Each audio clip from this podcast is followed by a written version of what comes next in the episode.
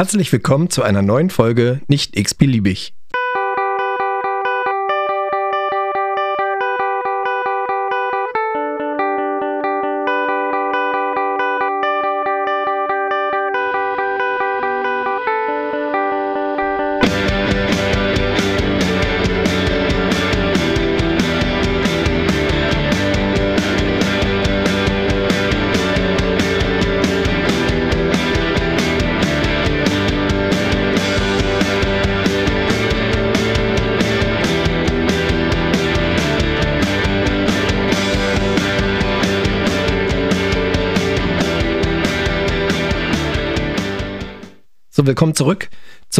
Letzten Teil der Arbeitnehmerüberlassung und äh, zum zweiten Teil mit dem Interview mit Jenny. Ähm, alle, die den, den äh, ersten Teil mit dem Interview noch nicht gehört haben, sollten das vielleicht machen, weil wir direkt äh, jetzt anschließen an den zweiten Teil. Eins noch vorweg, wer uns oder wer mich gerne unterstützen möchte, kann äh, mir gerne schreiben und kann auch gerne mal fünf Sterne auf dem Portal, wo er diesen Podcast hört, ähm, geben und mich da auch äh, gut bewerten. Das würde mich ein bisschen nach vorne bringen. Ansonsten viel Spaß mit dem zweiten Teil. Zu sein. Und ja. nicht immer nur zu sagen, ich, ich sehe, dass was falsch läuft und ich makle das an und, und sage, das ist ganz oll und die ne, doofe Regierung und so weiter. Aber es, es hilft halt nichts, wenn sich nicht die Leute auch finden, die sagen, ey, komm, ist von alleine passiert hier nichts, wir müssen jetzt einfach mal proaktiv auch äh, versuchen, Dinge zu beeinflussen und zu verändern. Und ähm, ich glaube, das ist auch ein riesengroßes, ein riesengroßer Wissensmakel. Einfach, das Berufspolitik hat zumindest, also in meiner Ausbildung hatte es keinen Stellenwert, das kann ich noch so sagen. Heute ist das anders.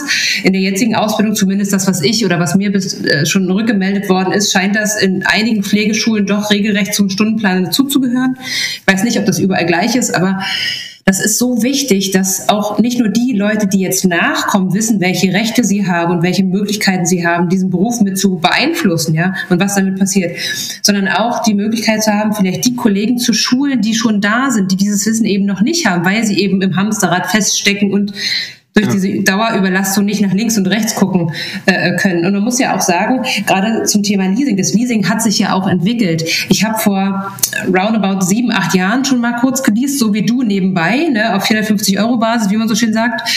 Ähm, und ich habe das nach einem Monat abgebrochen. Mhm. Das war furchtbar. Ich bin auf die Station gekommen, mir wurde nicht mal Hallo gesagt. Leasing war überhaupt nicht anerkannt. Du warst diejenige, die ähm, oder der, derjenige, die Pflegeperson, die nichts kann, sage ich mal, und im Grunde auch nicht gewollt ist.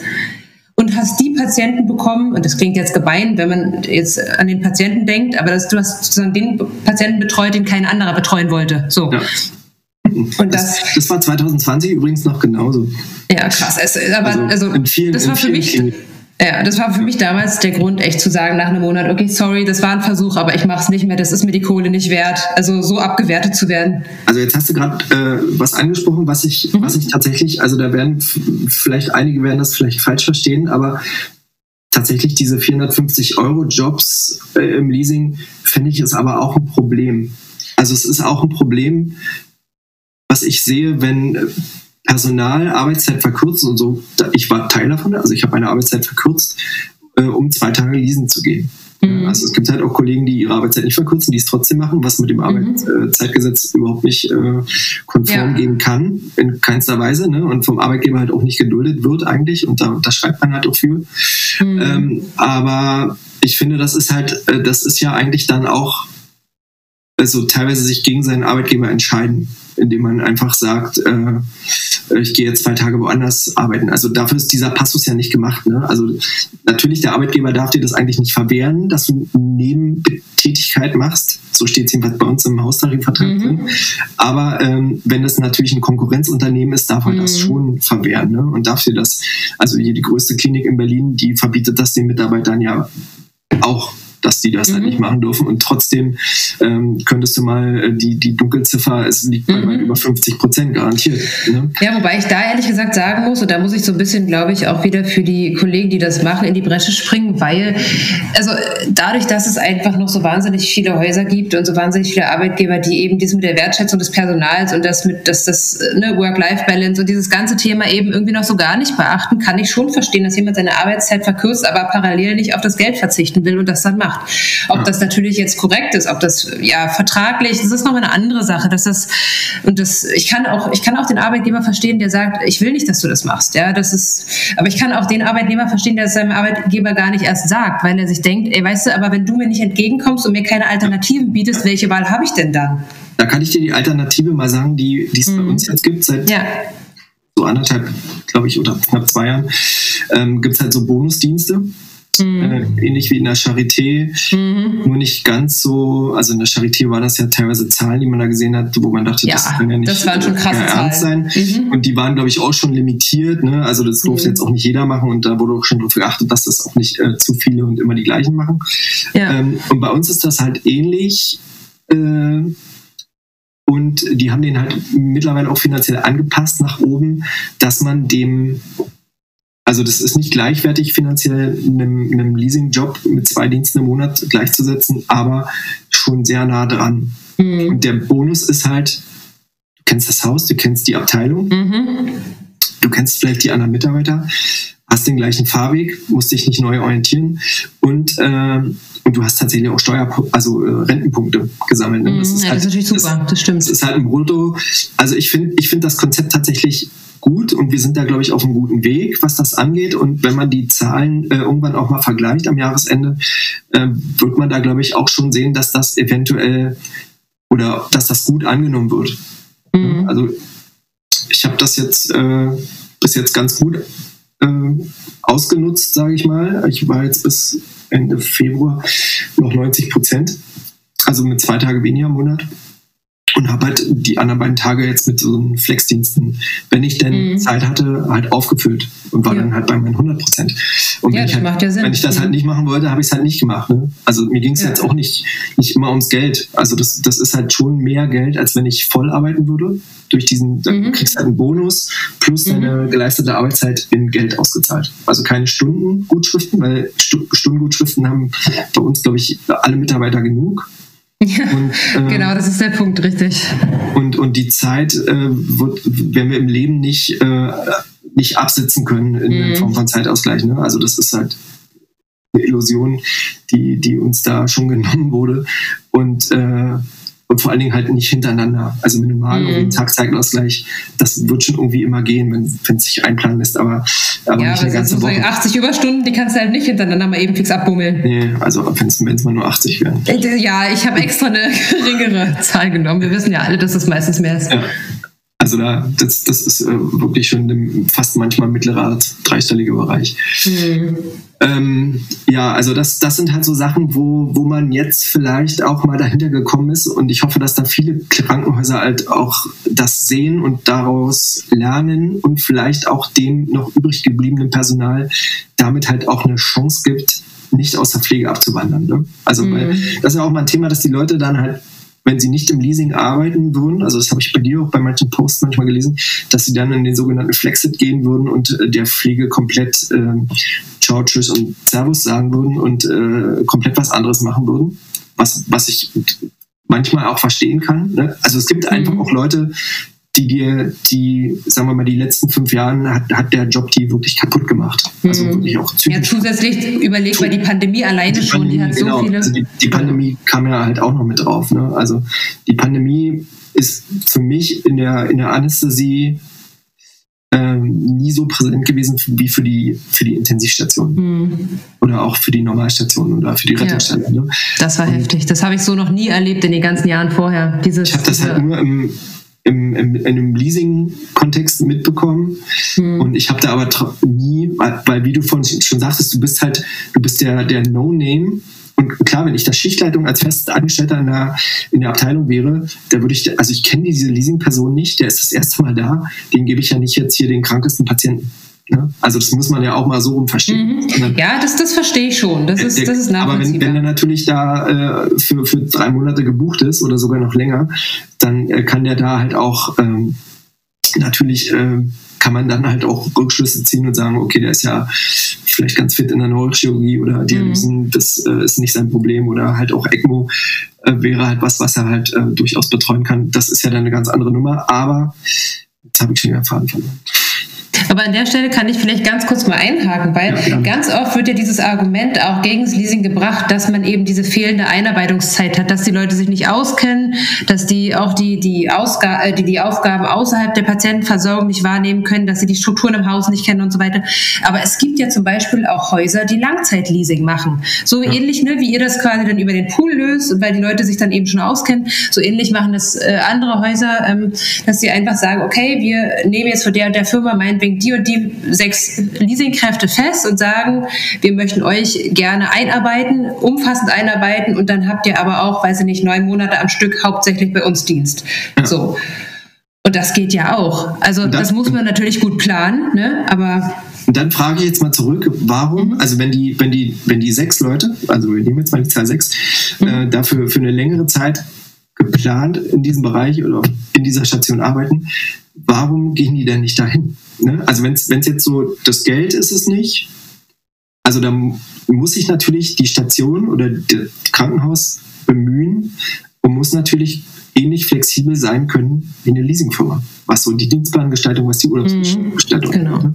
genau. Und, und ich könnte tatsächlich verstehen, wenn man, wenn man, äh, wenn man sagt, okay, allein jetzt nur den Urlaubsplan nehmend, äh, wir, wir kriegen das oder wir versuchen den Stammpersonal einfach drei Wochen in den Sommerferien zu geben und decken dann diese diese Fehlzeiten halt mit, mit Leasing oder mit erhöhtem Leasingpersonal genau. ja, aus. Zum Beispiel. Das, das wäre eine Sache, wo ich sage, okay, wenn wir das aus eigenen Reihen nicht schaffen, dann ist mhm. das ja eine Alternative. Ne? Und dann ist es ja genau das, wofür eigentlich das Leasing konzipiert war irgendwann mal. Mhm. Ähm, dann können wir damit super arbeiten. Das ist halt total, äh, total okay, weil mhm. ich habe Mitarbeiter, die fest angestellt sind, die nach drei Wochen Urlaub zurückkommen und wirklich erholt sind und mhm. vielleicht in den nächsten sechs Monaten nur noch die Hälfte an Krankheitstagen haben. Ne? Ja, also richtig. das muss halt auch in den Köpfen ankommen. Und ich hoffe einfach, dass die Generation Pflegedirektoren und Direktorinnen, die jetzt in den nächsten äh, Jahren oder teilweise jetzt schon in den Kliniken sitzen, das auf dem Schirm haben. Also hoffe ich mhm. einfach mal ganz fest. Ne? Also hoffe ich auch also, nicht, nur, nicht nur für mich, sondern auch für die Generation an Pflegekräften, die einfach nach uns auch noch im Beruf arbeiten können, möchten und auch müssen, mhm. äh, weil, weil, weil der demografische Baum, der, der, der fängt jetzt erst an, richtig auseinanderzugehen. Ja, ja, das, das, muss uns mal bewusst werden, dass einfach in zehn Jahren ähm, können wir hier katastrophale Zustände haben, wenn es mhm. jetzt halt nicht äh, wirklich mal äh, wenn, wenn, wenn die Weichen jetzt nicht mal umgelegt werden und jetzt mal wirklich angepackt wird. Ne? Also auch von der Regierung ja. und von den anderen Häusern. Also das ist halt ja, das Problem ist einfach auch einfach, wir haben, wir stehen, wir haben gerade einen großen Pflegemangel Zenit und es ist einfach verschlafen worden, frühzeitig dem entgegenzuwirken. Ne? Und wir haben jetzt einfach den Punkt, dass wir merken, okay, hier ist einfach die Kippe erreicht. Und es wird wahrscheinlich noch schlechter werden, weil einfach die Dinge, die jetzt in Angriff, genehm, Angriff genommen werden, die, die wirken ja auch nicht von heute auf morgen. Dann rennen ja auch nicht gleich alle, alle Pflegekräfte den Häusern wieder die Bude ein. Und es ist halt einfach so, dass diese ganze Umstrukturierung in den Häusern, also es gibt ja Konzepte, wie du schon selber ja in eurem Haus vielleicht erklärt hast, dass es einfach Möglichkeiten gibt, ähm, flexiblere Gestaltung, Dienstplangestaltung zum Beispiel, ähm, ja, realistisch umzusetzen.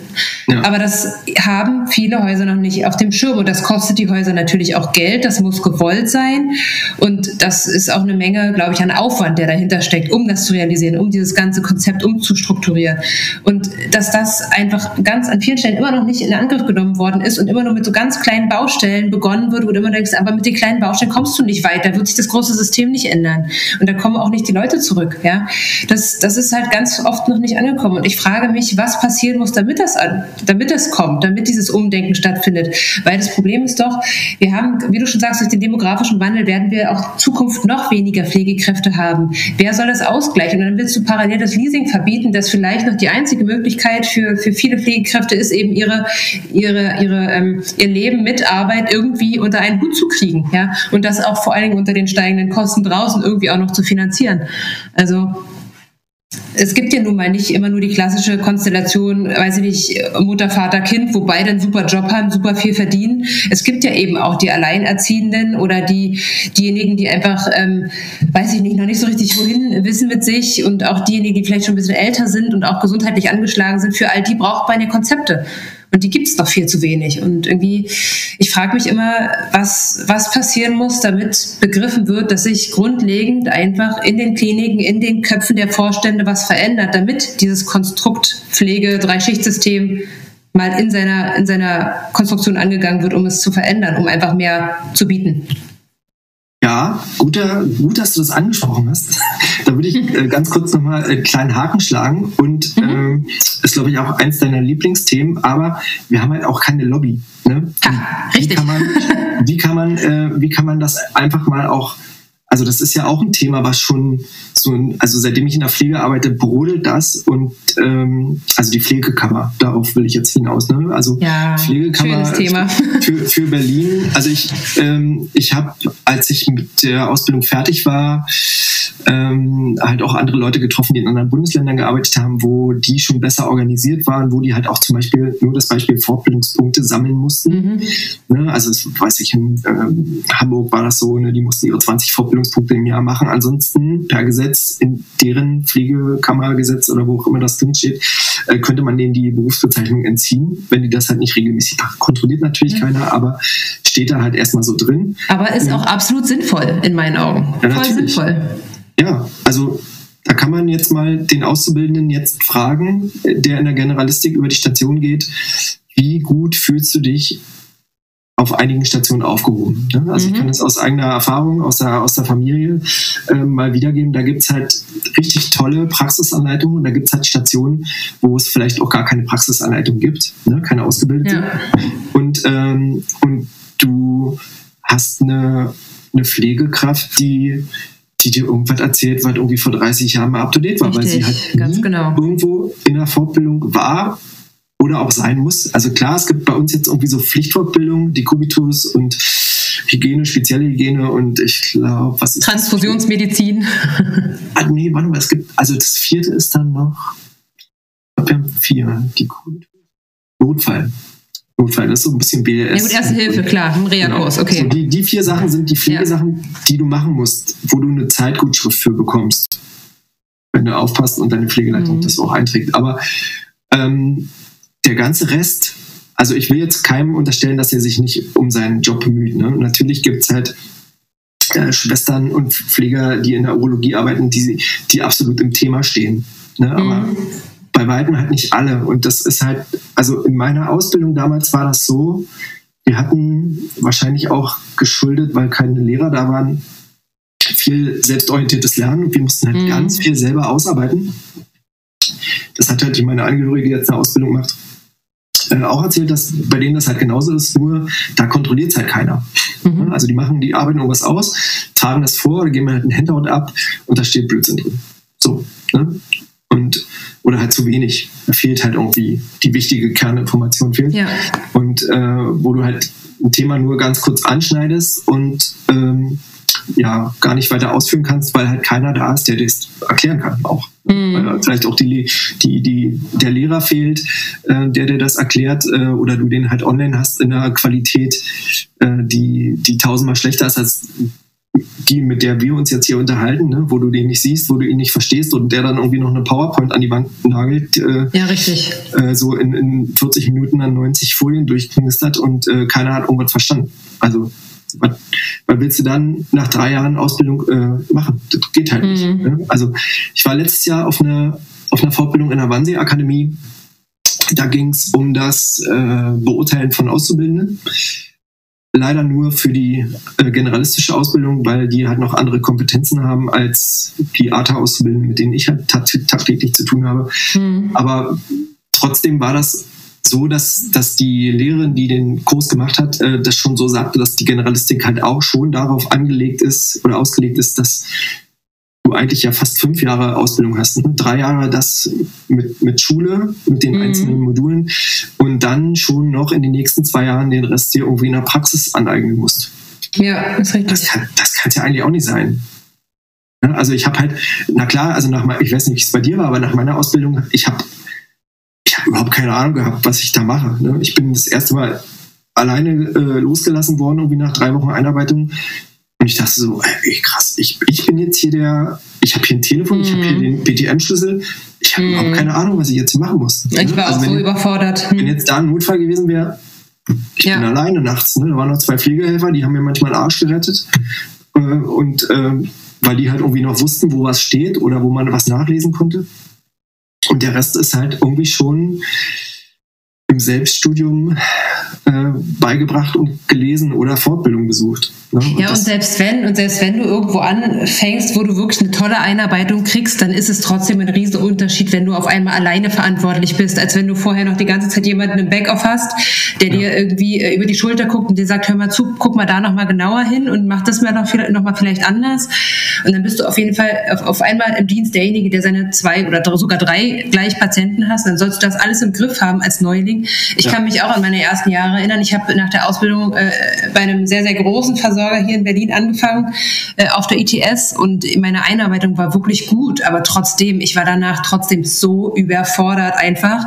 Die ersten zwei, drei Wochen alleine äh, dann auf einmal verantwortlich. Es hat sich dann alles gegeben und ich habe auch nach dem Dienst, ich habe mich so viel belesen und extra noch gemacht, um einfach irgendwie den Überblick zu kriegen und irgendwie dem Ganzen auch gewachsen zu sein.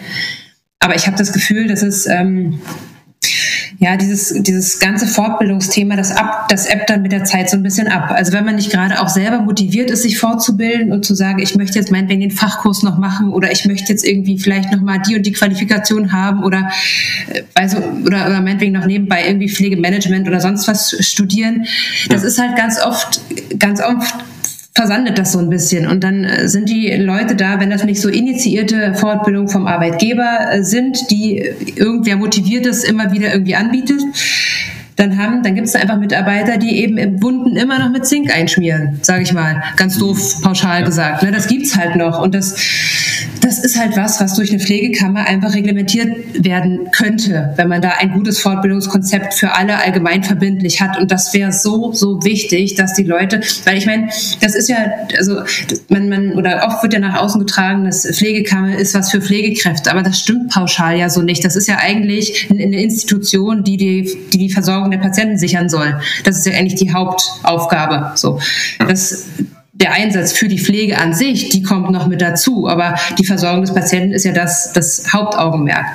Und da ist natürlich die Qualifikation, die wir Pflegekräfte mitbringen und die wir ja auch immer up-to-date halten sollten, also zumindest wäre das das Ideal, das wäre wichtig. Und da gibt's in meinen Augen auch einfach noch viel zu wenig Kontrolle. Also ich bin kein Fan von so krasser umschließender Kontrolle, nicht, dass mir jetzt jemand wieder kommt mit, äh, weiß ich nicht, alles muss reglementiert sein, aber ich glaube, gerade in einem Beruf, wo so viel davon abhängt, was wir können und was in, auf welchem Stand unser Wissen ist, da wäre das schon sehr, sehr wichtig, dass die Menschen sich einfach regelmäßig fortbilden. Aber ähm, jetzt kommt das Aber mhm. ähm, zum, zum Thema Pflegekammer. Also ich kann mich erinnern, als Berlin äh, schwarz-rot oder rot-schwarz unter Wowereit hatten wir einen, äh, einen Gesundheitssenator, den, den einen von den Schaya-Brüdern, den mhm. CDU-Scheier, der jetzt Fraktionsvorsitzender der CDU ist. Mhm. Ich weiß nicht, mhm. welcher von den beiden das ist. Also der von der CDU, nicht der FDP-Scheier. Und Mar der, Mario, heißt der Mario? Ich glaube Mario, Mario Chaya. Ja, Mario Chaya mhm. wollte äh, wirklich, also es war kurz vor, vor den Neuwahlen, wollte er mit aller Macht diese Pflegekammer durchboxen. Mhm. Ne, das schoss als Thema so bei uns auf einmal in der Klinik raus. Da gab es eine Infoveranstaltung und eine Infoveranstaltung, das war noch unter dem Vorvorgänger der jetzigen Pflegedirektion. Ne? Das war, da war noch wirklich, äh, da herrschte bei uns äh, noch wirklich Diktatur. Mhm. Im Pflege, im Pflege, ich habe es gerüchteweise vernommen. Ne? Also da, da, da, da hat man wirklich noch mit Ehrfurcht äh, wirklich, äh, also das war eine ganz furchtbare Zeit. Mhm. Und da kam halt dann so aus der Pflegedirektion, da müsst ihr alle hin. Ne? War eine riesen Infoveranstaltung und da wurde ich schon hellhörig und dachte so, ey, die machen was für die Pflege, das kann ich mir tatsächlich nicht vorstellen. Ne? Mhm. Und äh, ich bin aber nicht hingegangen, weil ich irgendwie Spätdienst hatte. Also ich wäre gar nicht, äh, hätte, hatte gar nicht die Möglichkeit, dahin zu gehen. Mhm. Und die, äh, die da waren, äh, ich glaube nur unsere, unsere Pflegeleitung ist damals selber hingegangen und der hat so geschwärmt davon und das ist alles so toll, aber der wirklichen Inhalt konnte er nie wiedergeben. Mhm. Ähm, da habe ich halt nicht, nicht wirklich was äh, von mitbekommen, halt, was jetzt da gesprochen wurde. Und danach, kurz danach waren dann halt auch Wahlen und da war das nie wieder ein Thema. Ne? Also der, mhm. Unter, der, äh, unter seiner Nachfolgerin, äh, dann, glaube ich, von, den, von der SPD äh, gesundheitsversorgt, gab es das nicht mehr. Also die hatte, glaube ich, auch genug eigene Sachen zu tun. Ja. Ähm, und deswegen hat das immer noch für mich so ein bisschen Geschmäckle, die, die Pflegekammer. Ne? Und die Pflegekammer auf Bundesebene wäre tatsächlich schon wieder was ganz anderes. Ne? Ja, die gibt es ja schon. Also rein, rein, rein von der Sache gegründet ist die Bundespflegekammer ja schon, aber die kann natürlich äh, schlecht agieren. Halt die Pflegekammer von Berlin, also von den Richtig. einzelnen Bundesländern. Ne? Genau, das, ja, das du kannst halt als Bundespflegekammer nicht groß agieren, wenn du kaum Landespflegekammern als äh, ja, örtliche Vertretung hast. Ja. Das funktioniert halt nicht. Ja, also und, und solange, also und da sind wir Deutschen halt, glaube ich, einfach ähm, ja, gebrandmarkte Kinder, dass dieser, dieser Pflicht, den zum Beispiel äh, der Marburger Bund hat, ne, wo die Ärzte halt mhm. halt mit jeder, wenn die ihre Approbation kriegen, sind die automatisch Mitglied im Marburger Bund. Keine Ahnung, wie viel die da bezahlen monatlich, das ist, glaube ich, auch nicht wenig. Ähm, wäre das ja sinnvoll, das halt ähnlich zu machen. Also der Marburger mhm. Bund macht ja im Endeffekt alles für die. Der macht die Lobbyarbeit, der macht die Tarifverhandlungen ja. ähm, und die Ärzte müssen sich da fast gar nicht drum kümmern. Die zahlen mhm. natürlich regelmäßig ihre Beiträge, die wahrscheinlich auch nicht wenig sind.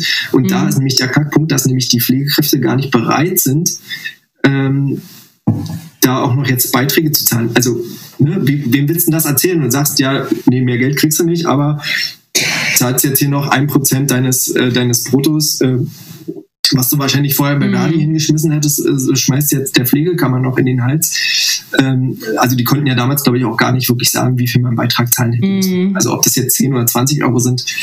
Ähm, beim, Bochum, beim Bochumer Bund sind es aktuell, glaube ich, 12 Euro. Ne, für, mhm. Ja, 12,50 glaube ich. Mhm. Für den normalen äh, Mitarbeiter und für Azubis dann halt dementsprechend weniger. Und ähm, ja, also prinzipiell ja, finde ich es find wichtig, aber dann müssen halt auch alle mitziehen. Weißt richtig. du? Also da, da muss naja, aber das Ding ist ja, es kommt ja auch einfach darauf an, wie du das den Pflegekräften präsentierst. Wenn du natürlich jetzt sagst, so, bam, hier habt ihr die Berliner Pflegekammer, jetzt seid ihr da alle drin, jetzt seid ihr verpflichtet, diesen Beitrag zu, zu, zu blechen und habt im Grunde keine Ahnung, wofür eigentlich, dann ist das natürlich ein sauschlechter Start. Wenn wir es aber machen wie in NRW, dass man sagt, okay, man gibt als, als Politik vom Land eine Anschubfinanzierung und deckelt das erstmal ab oder wickelt das sogar über die Arbeitgeber ab, dass die diesen Beitrag bezahlen, was die aber vielleicht dann wieder auf anderen Wege refinanziert kriegen dann mhm. wäre das ja auch schon wieder ein Weg zu sagen, wir wollen euch nicht eine extra Hürde auflegen, wir wollen euch mitnehmen, wir machen das für euch und für die Versorgung und für die Patienten. Ne? Also es gibt ja Wege. In NRW zahlst du jetzt auch nicht gleich einen Beitrag. So. Und ja. äh, das ist jetzt für, ich glaube, auf fünf Jahre ausgelegt, dass, dass die Pflegekräfte zwar Mitglied sind, das aber erstmal nicht bezahlen müssen. Und ähm, ich glaube, dass es auch mega wichtig ist, wie eine ähm, potenzielle Berliner Pflegekammer, wenn sie denn zustande kommt, auch in der Errichtungsphase die Leute mitnimmt die Pflegekräfte einbindet und nach außen ja, transparent zeigt, was wollen wir, wie stehen wir, wie, wie stellen wir uns auf, welche Richtlinie haben wir da und wie wollen wir euch mitnehmen? Wie könnt ihr euch vielleicht auch einfach engagieren? Ja? Dass man das eben nicht macht, wie, wie wir haben hier ein riesengroßes Gremium und alle anderen stehen drunter, sondern dass man das einfach wirklich auf einer Hierarchieebene macht. Und das finde ich ist in NRW ganz gut gelungen mein Eindruck, mein persönlicher. Mhm. Ähm, auch wenn da sicherlich auch nicht alle Phasen immer einfach waren, aber das, ich, ich denke, dass der Erfolg der Errichtung einer Berliner Pflegekammer davon abhängt, wie transparent man das an die Leute ranbringt. Denn so wie du schon sagst, es gibt viele Vorbehalte, es gibt viele, viel Unwissen in dem Bereich auch. Und es ist halt immer dieser Geldaspekt darüber. Ne? Pflege hat nicht viel Geld, Pflege will auch nicht viel Geld ausgeben. Da ist im Grunde schon, da sind schon 10 Euro im Monat zu viel. So. Und das, dass, dass man da natürlich aber auch was für kriegt und dass du da aber zum Beispiel auch eine rechtliche Absicherung und so weiter ja. hast, dass das auch Benefits mit sich bringt. Das muss halt erstmal transportiert werden und das muss, müssen die Leute erstmal verstehen und dann kann vielleicht auch dieses Thema offener angegangen werden. Aber das ist ja bei der Gewerkschaft halt tatsächlich ähnlich. Ne? Also ja. natürlich, natürlich zahle ich, keine Ahnung, 400, 400 Euro im Jahr an die Gewerkschaft. Ja. Das ist eine Menge Geld. Ja. 400 Euro kann, kann ja. ich schon mal ein Wochenende irgendwo in Urlaub, Kurzurlaub fahren, mhm. äh, aber auch nur alleine und darf nichts essen wahrscheinlich. Richtig. Aber ähm, aber ich habe ja auch einen Benefit davon. Ne? Also Richtig, ich, genau. ich, ich, werde präsentiert. Ich, äh, also Verdi macht für mich die, die Gehaltsverhandlung. Natürlich kann ich nicht 100 Prozent der Mitarbeiter davon überzeugen, dass das gut ist. Also ja. in Berlin gerade ganz spannend, ne? also öffentlicher Dienst verhandelt ja immer noch. Mhm. Äh, mhm. Hast du eine Ahnung, wie da das Angebot vom Arbeitgeber war? Ich, ich habe da so ein paar Sachen gehört, aber ich bin mir. Ich, also, ich habe es nicht, halt nicht allumfassend. Hm. Ich habe es okay. nicht allumfassend im Kopf. Ich weiß nur, also ich weiß nur von dem letzten Angebot, wo so Passus drin stand, irgendwie bei sozialer oder bei, bei finanzieller ja. Notlage der Kliniken, ja. irgendwie müssen die Mitarbeiter auf Gehalt verzichten. An, an dem Punkt habe ich eigentlich schon abgeschaltet und gedacht, das kann nicht euer Ernst sein. Ja, also das aber, ist, das ist richtiger Arschtritt. Aber das Ding ist, was ich auch ganz gerne noch sagen würde, ist, dass ich einfach das Gefühl habe, dass wir Pflegekräfte generell als Berufsgruppe auch einfach mal unsere Denke ein bisschen überdenken müssen. Wir haben immer und glauben immer, dass uns andere alles geben müssen und wir selber dafür aber nichts tun müssen. Und das ist, glaube ich, so ein der Knackpunkt, den wir irgendwie an uns selber mal ein bisschen umdrehen müssen. Denn du kannst nicht erwarten, dass die Retter auf den weißen Schimmel kommt und du selber dafür aber 0,0 tun musst. Natürlich, alles im Leben kostet Geld. Ne? Die Gewerkschaft kostet Geld. Wenn du einkaufen gehst, es kostet Geld, aber du kriegst halt auch was dafür. Und ähm, es wäre ja utopisch zu sagen, man baut so ein riesengroßes Konstrukt wie meinetwegen die Kammer äh, auf, die dir ja auch eine Menge Benefits bringt. Das, das kann man ja nachlesen, was, was eine Kammer für Benefits für Pflegekräfte bedeutet. ja. Äh, und natürlich kostet das Geld. Geld. Es ist doch klar, dass das Geld kostet. Ich meine, es, ist, es finanziert sich nun mal nichts für umsonst, ja. Aber immer zu, zu glauben, dass die Politik muss machen und alle anderen müssen immer machen, aber wir selber können auf unserem, äh, ja, weiß ich nicht, in der Kanzel sitzen und brauchen nichts machen und uns nicht berufspolitisch in irgendeiner Art und Weise einbringen, das kann halt auch nicht der Weg sein. Und das, das höre ich so oft in den, auf den verschiedenen Stationen, dieses, ja, aber was, was bringt mir das dann? Was, was kann ich denn machen? Und ich denke mal, ja, es ist also einfacher denn je, eigentlich. Da fällt mir äh, ein, ein, ein Spruch, ich weiß nicht, ob du den äh, gesagt hast bei dem Zwischenschicht-Podcast oder die, die Kollegin aus dem Kiezkrankenhaus, ähm, der Jammerdeutsche.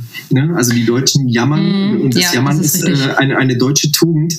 Mhm. Ähm, und da wird erstmal wirklich gejammert. Und äh, obwohl man vielleicht gar nicht verstanden hat, worum es geht. Ne? Und selbst wenn man vielleicht ein Angebot bekommen hat, was, was äh, verträglich ist. Ne? Was jetzt ja. sicherlich nicht für alle, für alle äh, 100 Prozent verträglich ist, aber für den, für den Großteil verträglich. Und da rede ich jetzt äh, von der Tarifverhandlung. Ich kann jetzt da keine, keine Einzelheiten nennen, aber unser Abschluss hat tatsächlich schon stattgefunden. Ne, mhm. vor, vor, dem, äh, vor dem TVÖD-Abschluss, der jetzt dann hoffentlich auch irgendwann äh, nach wenigen Streiktagen zu Ende gehen kann. Mhm. Ähm, der hat schon stattgefunden und wir waren, wir sind super schlecht organisiert. Ne? Mm. Wir haben irgendwie eine Organisationsquote von, von 12 Prozent oder so. Mm. Also selbst wenn wir streiken würden, würden wir uns ja, ins eigene Knie schießen, mhm. glaube ich. Ne? Ja. Und, äh, und trotzdem bin ich als Teil der, des, des, äh, des Tarif äh, der Tarif, äh, na sag mal, wie heißt das denn? Komitees? Das Tarif, ja, Tarifkommission, so heißt das. Kommission. Der Tarifkommission ähm, in, in, den Stationen teilweise ähm, angegangen worden, verbal, äh, wie ich denn da zustimmen konnte. Und, mhm. und teilweise halt waren, waren die Fehlinformationen, die die Kollegen auch hatten, ähm, so gravierend, wo ich dachte so, wo habt ihr denn diese Infos her? Ne? Also das mhm. stimmt ja hin und vorne nicht. Ne? Das, äh, das ist ja so und so. Und dann haben sie so, ach, ach, so ist das. Naja, wenn das so ist, dann klingt das ja erstmal gar nicht so schlecht. Ja, aber erstmal meckern. Ne? Ja, ja, genau. Meckern, jammern. Und das, ähm, ich war letztes Jahr in, in Bratislava gewesen, auf einem, auf einem Kurzurlaub für mehrere für ein paar Tage und haben ein Sightseeing gebucht. Ne? Also ich versuche jetzt gerade mal einen Bogen zu spannen, weil das, das ähnlich auf europäischer Ebene ist, was die EU angeht ne? und die Fördermittelvergabe der EU. Und da hat eine, eine ähm, dort wohnende, aus Bratislava stammende Dame, die hatte mal äh, eine gewisse Zeit auch in Stuttgart gewohnt.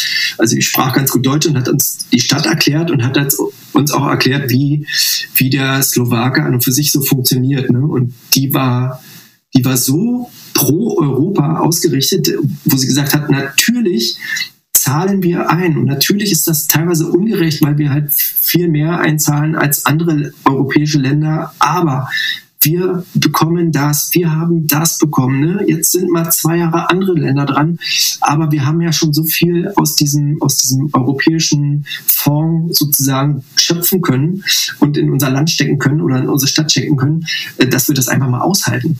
Mhm. Ne, und, und das äh, fand ich total gut. Also diesen, ja. diesen Gedankenansatz, den sie da hatte, wo ich dachte so, ja, wenn einfach mal mehr Leute so denken würden und nicht Richtig. immer gleich meckern und maulen würden, ja. sondern immer überlegen würden, äh, oder mal über ihren Tellerrand hinausschauen würden. Ne? Das ist ja bei einer Tarifverhandlung ähnlich. Natürlich sind die, die, die weniger verdienen, die, die vielleicht mehr bekommen.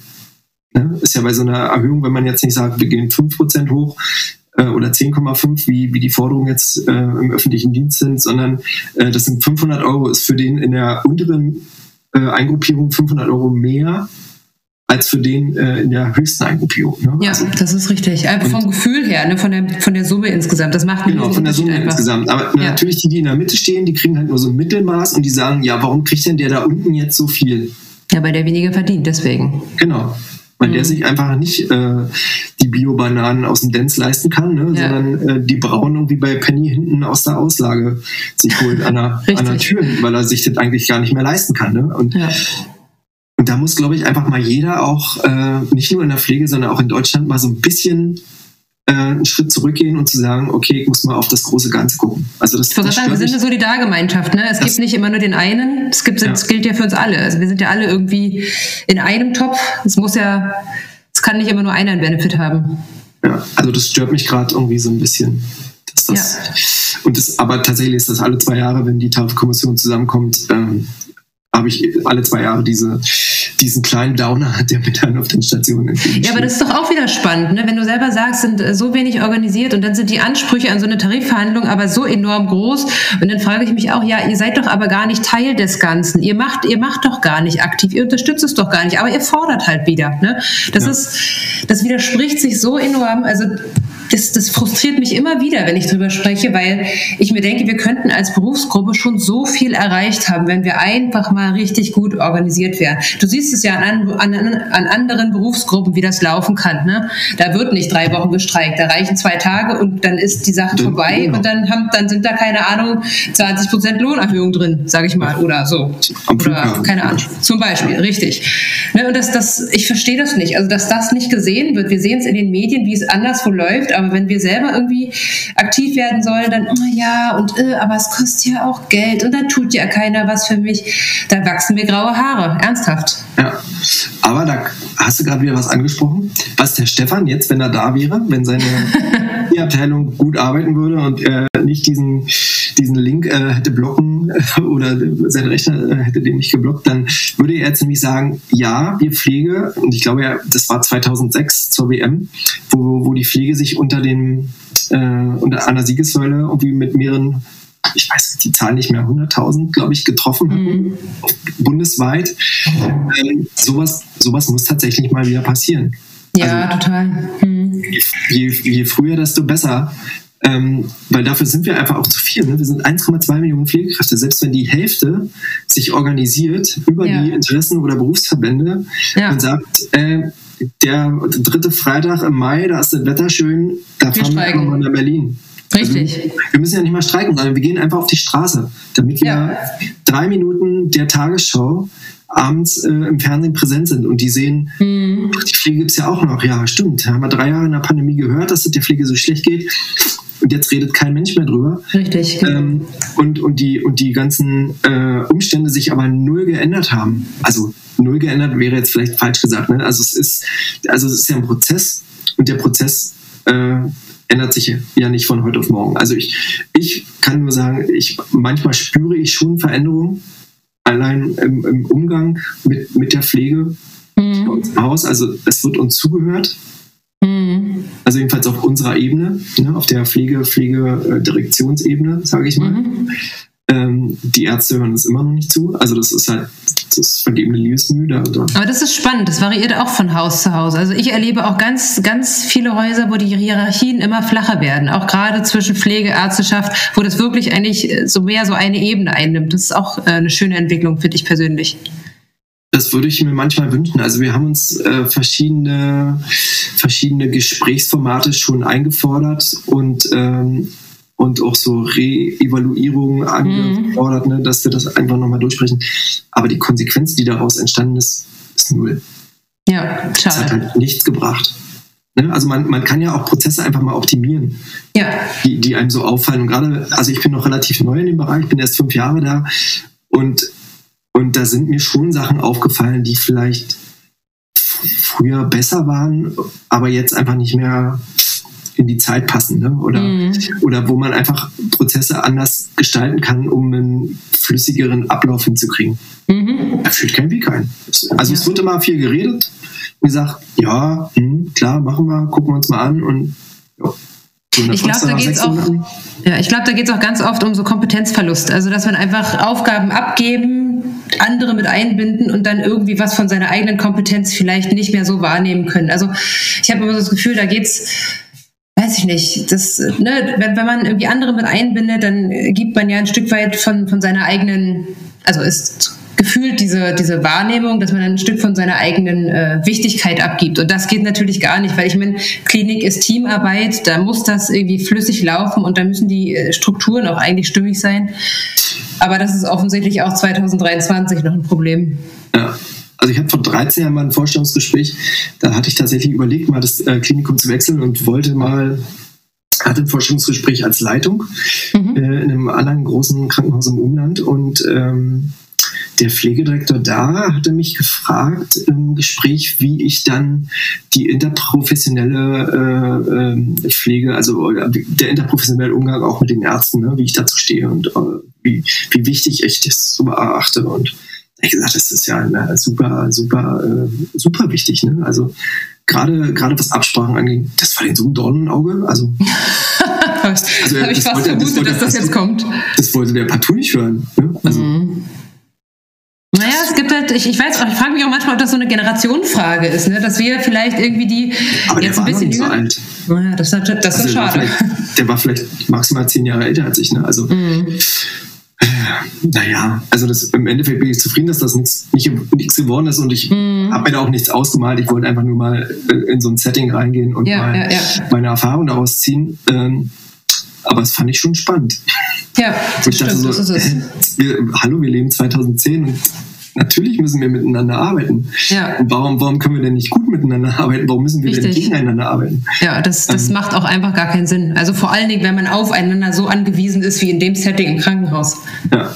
Also das, das lernt man in jedem, in jedem Simulationsszenario. Richtig, genau. Lernt man, dass die Kommunikation äh, das A und O ist. Und ohne ja. Kommunikation ist der Patient tot. Wenn wir nicht reden, ist er tot. Wir müssen Richtig. reden. Wir müssen auch laut sein. Und äh, hatte ich letzte Woche Simulationstraining äh, Critical Airway. Ähm, da hatte ich auch eine Kollegin, und das ist vielleicht auch ein Problem der Pflege, eine Kollegin, die in dem Setting drin war, die gut gute Ansätze hatte. Also ich war, ich war der äh, Beobachter in dem Fall, ne? Äh, in der Beobachtergruppe und die war in dem Setting drin und hat aber nicht laut gesprochen. Mhm. Und bei der Auswertung hat dann der, der, äh, der, na, der Szenarioleiter äh, sie gefragt, äh, warum sie denn da jetzt nichts gesagt hat. Da hat sie gesagt, naja, ich wollte eigentlich das und das und das und das sagen. Also, ja, ist alles richtig. Aber ich bin doch nur die Krankenschwester. Ja, genau, dieses Rollenverständnis, ne? So, what? Mhm. Natürlich. Und selbst wenn es falsch ist, dann sagt er, nee, ist Quatsch, aber sag es einfach laut, ne? Das hätte ihn vielleicht in die richtige Richtung gebracht. Ja. Ja, es hat also ganz oft noch dieses Mutding, dieses sich überwinden können, über den eigenen Schatten springen, die eigene Wichtigkeit auch anerkennen und vielleicht auch sehen, dass man eben doch nicht so, eine, so ein riesengroßes Hierarchiegefälle hat, wie es eben äh, ja, über viele Jahre ja einfach war. Aber es braucht es halt manchmal auch. Ne? Mhm. Also hatte ich in der, in der letzten Folge mit der, mit der Ethik äh, ja mal geschildert, bei uns in einem, in einem krassen Setting, mit einem krassen Polytrauma, wo, wo auch keiner im Saal eigentlich realisiert hat, dass, dass das alles vergebene Liebesmühe ist, was wir da gerade tun. Mhm. Und äh, wir einfach Konserve um Konserve da reingeschüttet haben und das unten halt wieder rauslief. Mhm. Also diese Blutung einfach nicht stoppen konnten und äh, das dann schon irgendwie in die zweite Stunde ging und äh, hoher zweistelliger Bereich an Konserven schon. Mhm, das kenne ich auch. Und keiner ja. hat mal in, in den Mund genommen und gesagt, ey, das vielleicht auch ne, mal ganz gut, kurz genau. einen Schritt zurückgehen und sagen, was machen wir jetzt hier eigentlich? Macht das Laktat jetzt schon nicht mehr messbar? Ja. Und, äh, und genauso genauso ist es da halt auch. Ne? Einfach, das braucht halt mal jemanden und im, das, im schlimmsten Fall kann es auch nur die Krankenschwester, weil nur die Krankenschwester gibt es ja nicht. Ne? Nee, also, sondern du bist halt Teil, Teil des Systems und du bist Teil des Teams und äh, musst dich halt auch einfach mal zeigen. Ja. Aber das ist, glaube ich, wirklich so ein Ding, das machen äh, wahrscheinlich eher noch die jüngeren Leute, die jetzt so nachkommen, die werden damit groß, dass man eben auf Augenhöhe auch äh, arbeitet. Aber ich glaube, jemand, der wie wir zum Beispiel oder noch unten noch vor uns die Generation eben ihre Ausbildung gemacht hat, die sind da halt noch anders, ich will nicht sagen erzogen worden, aber die haben es halt noch ein bisschen anders gelernt. Und ich kann mich auch daran erinnern, als ich in der Pflege angefangen habe, da war das schon noch ein relativ stringentes Hierarchiegefälle. Da, also ich meine, ich musste zwar nichts mit keine Handschuhe mehr auswaschen und so, die Zeit war schon vorbei, Gott sei Dank, aber ich, da war schon noch die Chefarztvisite und dann durfte auch nur die Stationsleitung mitgehen und um Gottes Willen, du hast was gesagt. Also, und ich hatte noch ja? äh, in der Ausbildung zwei, zwei Schwestern, die ich äh, siezen musste. Mhm. Also, wo ich dann noch ja. Schwester Herdit sagen musste. Ja, ja, richtig. Ich habe die mal das aus Versehen als, als Herdit angesprochen. da war was los gewesen. Herrlich. Oh, das war gleich vorbei. Ja. Ja. Richtig was los. Ja, ja, das, das kenne ich auch noch. Aber deswegen habe ich ja, deswegen ist ja auch die, die Anleitung und die, dass das ganze, ja, zukünftige Management der Pflegeschüler einfach so wichtig, dass sie gut angeleitet werden, dass sie lernen, dass die Zeiten jetzt einfach anders sind und dass sie auch mutig sein dürfen, ja, und auch können und weil sie eine Profession sind und weil sie eine Menge Wissen haben, dass man auch aber, zeigen darf. Ja, aber auch nicht übers Ziel hinausschießen. Also nee, das nicht. Diese, aber diese Extreme gibt es natürlich auch. Das gibt es auch, ja. Aber wobei die finde ich jetzt nicht so oft vorkommen. Also zumindest mir jetzt nicht untergekommen. Aber das ist, bin auch nicht die Messlatte, insofern. Ja, also wir haben, glaube ich, ähm, in, der, in der Anästhesie durch die Ausbildung der ATA-Auszubildenden, das ist halt noch besser steuerbar als die generalistische Krankenpflege, weil wir haben die Auszubildenden immer da. Ne? Wenn, die nicht, wenn die nicht irgendwie mal ein Pflegepraktikum machen oder in der Schule sind, sind die halt immer in unserem Bereich. Mhm. Also wir können die wirklich über drei Jahre begleiten und halt auch sehen, wie die sich entwickeln.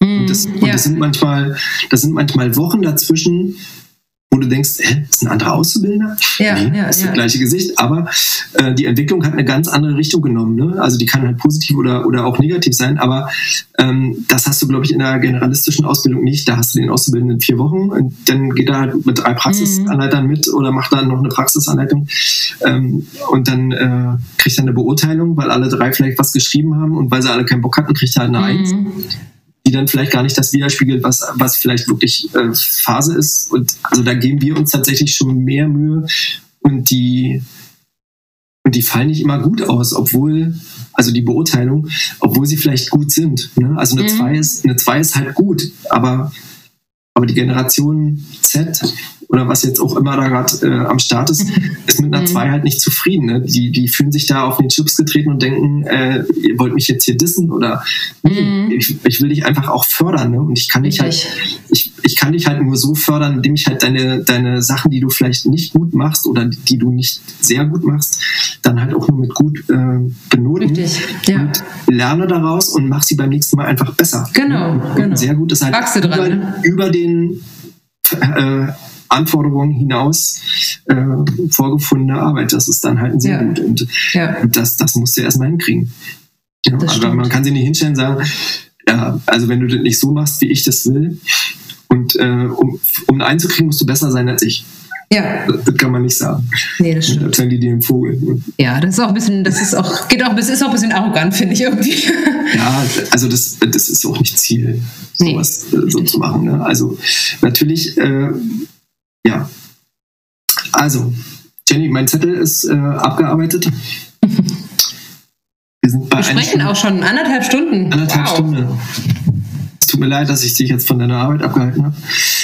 Ähm, hast du noch ein Thema, was du vielleicht noch kurz ansprechen willst? Also mir fällt hier gerade nichts mehr ein. Nö, ich bin, ich, ich habe, glaube ich, auch erstmal, also das Einzige, dass ich, ne, was, was wir ja schon ein paar Mal ähm, so grob gesagt haben, dass diese Diskussion, also Leiharbeit war ja ursprünglich unser Thema, ja. dass wir da einfach in einen, in einen ja, Konsens kommen müssen, ne? dass du nicht sagen kannst, Leiharbeit muss verboten werden. Eigentlich geht es ja darum, dass sich Kliniken, also Arbeitgeber, Leiharbeitsfirmen und vielleicht die Politik auch mal an einen Tisch setzen und einen Konsens miteinander finden.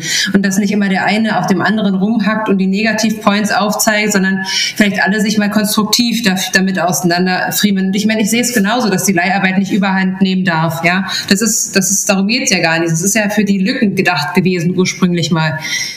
Aber dass man jetzt, dass jetzt alle irgendwie Klinikleitungen äh, kommen und die Leiharbeit bis aufs Blut verteufeln, da denke ich mir, ich, ich verstehe, wo es herkommt. Ich würde mir aber wünschen, dass man sagt, wir möchten in den Dialog mit Politik und mit den Firmen reingehen und für alle eine gute Lösung finden. So wie man es in anderen Problembereichen ja auch macht. Und dass dieses Bashing aufhört, dieses ähm, ja, Leiharbeit ist schlecht und vor allen Dingen, was mich auch richtig nervt, ist dieses alle in einen Topf werfen. Dieses, äh, keine Ahnung, durch die Leiharbeit sinkt die Qualität, Leiharbeiter sind nicht gut ausgebildet, bla bla. Gibt es alles, garantiert. Gibt auch ähm, schwarze Schafe, hast du vorhin ja schon selbst gesagt, unter den Firmen, gar keine Frage. Aber es gibt auch unter den, unter den Leiharbeitnehmern unfassbar viele qualifizierte und motivierte und auch äh, gut ausgebildete äh, ähm, Fachkräfte, ja die, äh, die regelmäßig gefragt werden, ob sie in irgendeinem Haus gerne festbleiben möchten, weil eben sie sich auch vielleicht mit dem Team gut, äh, das mit dem Team gut funktioniert und so weiter. Deswegen finde ich es einfach schwierig, das so, so pauschal immer so abzuwatschen. So, das äh, war's jetzt von meiner Seite. Das sehe ich tatsächlich genauso. Also äh, würde ich als Fazit äh, tatsächlich so, so mit aufnehmen. Ähm, Sehr dass, gerne. Dass, dass die Leiharbeit, äh, ähm, also ich bin generell gegen Verbot auch gegen ein Verbot der Leiharbeit. Aber äh, irgendeine Art der Reglementierung muss halt irgendwie auch schon, also wenn es halt nur so einen finanziellen Charakter, nicht jetzt für den Leiharbeitenden, sondern halt auch für die Firma, dass halt dieses ähm, dieses Konstrukt der, der Bezahlung oder der, der Entlohnung der Firma, und ich meine nicht die Entlohnung des einzelnen Angestellten, sondern die Entlohnung der Firma halt nicht überhand nimmt, mhm. äh, sondern das ein falscher Anreiz ist, ne? das, sondern dass er, also ich freue mich über jeden Kollegen, der aus der Leiharbeit zurück in die Klinik findet, mhm. durch, durch eventuell äh, flexible äh, Projekte der einzelnen Kliniken. Ne? Also es muss ja nicht mhm. das sein, was jetzt bei uns äh, gang und gäbe ist, sondern da, da kann ja jeder sich selber mal einen Kopf machen. Ja. Und ich hoffe, dass ja, die, Pflege, ja. die Pflegeleitung und die Pflegedirektion und die Krankenhäuser und die Klinikverbände sich da wirklich auch äh, mit auseinandersetzen und dass sie halt auch wirklich Konstrukte oder Konzepte finden, dass das halt möglich ist, ne? dass halt auch eine flexible Arbeitszeit und ein flexibler Urlaub ähm, auch für, für, äh, für alle Pflegekräfte halt irgendwie möglich ist. In welcher mhm. Form auch immer. Ne? Also da ist ja der Kreativität, sind da keine Grenzen gesetzt. Und ähm, ja, das kann ich nur, nur so stehen lassen. Also tatsächlich fällt mir da nicht mehr ein. Mit der Pflegekammer äh, werden wir sehen. Also ich hoffe tatsächlich nicht, dass wir einen äh, CDU-Bürgermeister bekommen. Ich befürchte es aber. Hm, Und, ähm, sieht so aus wohl. Hm. Dann wird es äh, vielleicht ja auch wieder auf die Agenda rutschen, wenn Mario Chaya da vielleicht auch noch seine Hände mit im Spiel hat. Na, wenn man, den, wenn man der Gerüchteküche glauben darf, der politischen Gerüchteküche, dann sieht das für eine Pflegekammer gar nicht so schlecht aus, wenn ich das ja. mal so in den Raum werfen darf ja, also werden wir gucken. Können wir, wir vielleicht irgendwann, wenn es soweit ist, äh, uns gerne nochmal verabreden und, äh, und dann nochmal einen Termin finden. Irgendwann ja, sehr gerne. Und äh, vielleicht auch dann mal einfach über die Pflegekammer sprechen, wenn es dann spruchreif ist. Ja, das machen ja. wir gerne. Dann würde ich mich erstmal total bedanken für diese äh, schon fast eine Stunde 40. Hm. Ich werde jetzt nochmal kurz mit dem Hund rausgehen und dann, glaube ich, erstmal zwölf Stunden schlafen. Ich muss mich erstmal um meinen Hungerast kümmern. Ich habe Hunger mittlerweile. Ich bin viel zu müde zum Essen. Also, äh, Jenny, vielen Dank. Ja, sehr ähm, gerne. Dass du Teil dieser, ich werde ich werd das tatsächlich auf zwei Folgen aufteilen. Das ist eine Stunde 38, hört sich kein Mensch an. ich glaube auch. Und äh, dann hören wir uns vielleicht äh, irgendwann demnächst mal wieder, wa? Ja, machen wir so. Bis, bis denn. Ich mache erstmal Stopp. Dankeschön. Ja, dir danke, auch danke, es war sehr schön. Ciao.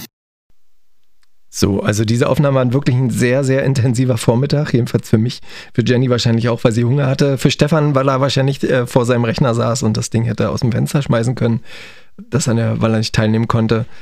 Ähm, ja, also ich glaube, äh, ich habe meine, aus meinen Fehlern gelernt, äh, tatsächlich, was die technischen Sachen angeht. Ich hoffe, es ist irgendwie zu entschulden, dass das ein bisschen blechern äh, klingt, das Ganze, und bei den nächsten Folgen wird es auf jeden Fall besser. So, bis dahin, ich wünsche euch eine schöne Zeit und äh, bis in 14 Tagen. Ciao, ciao.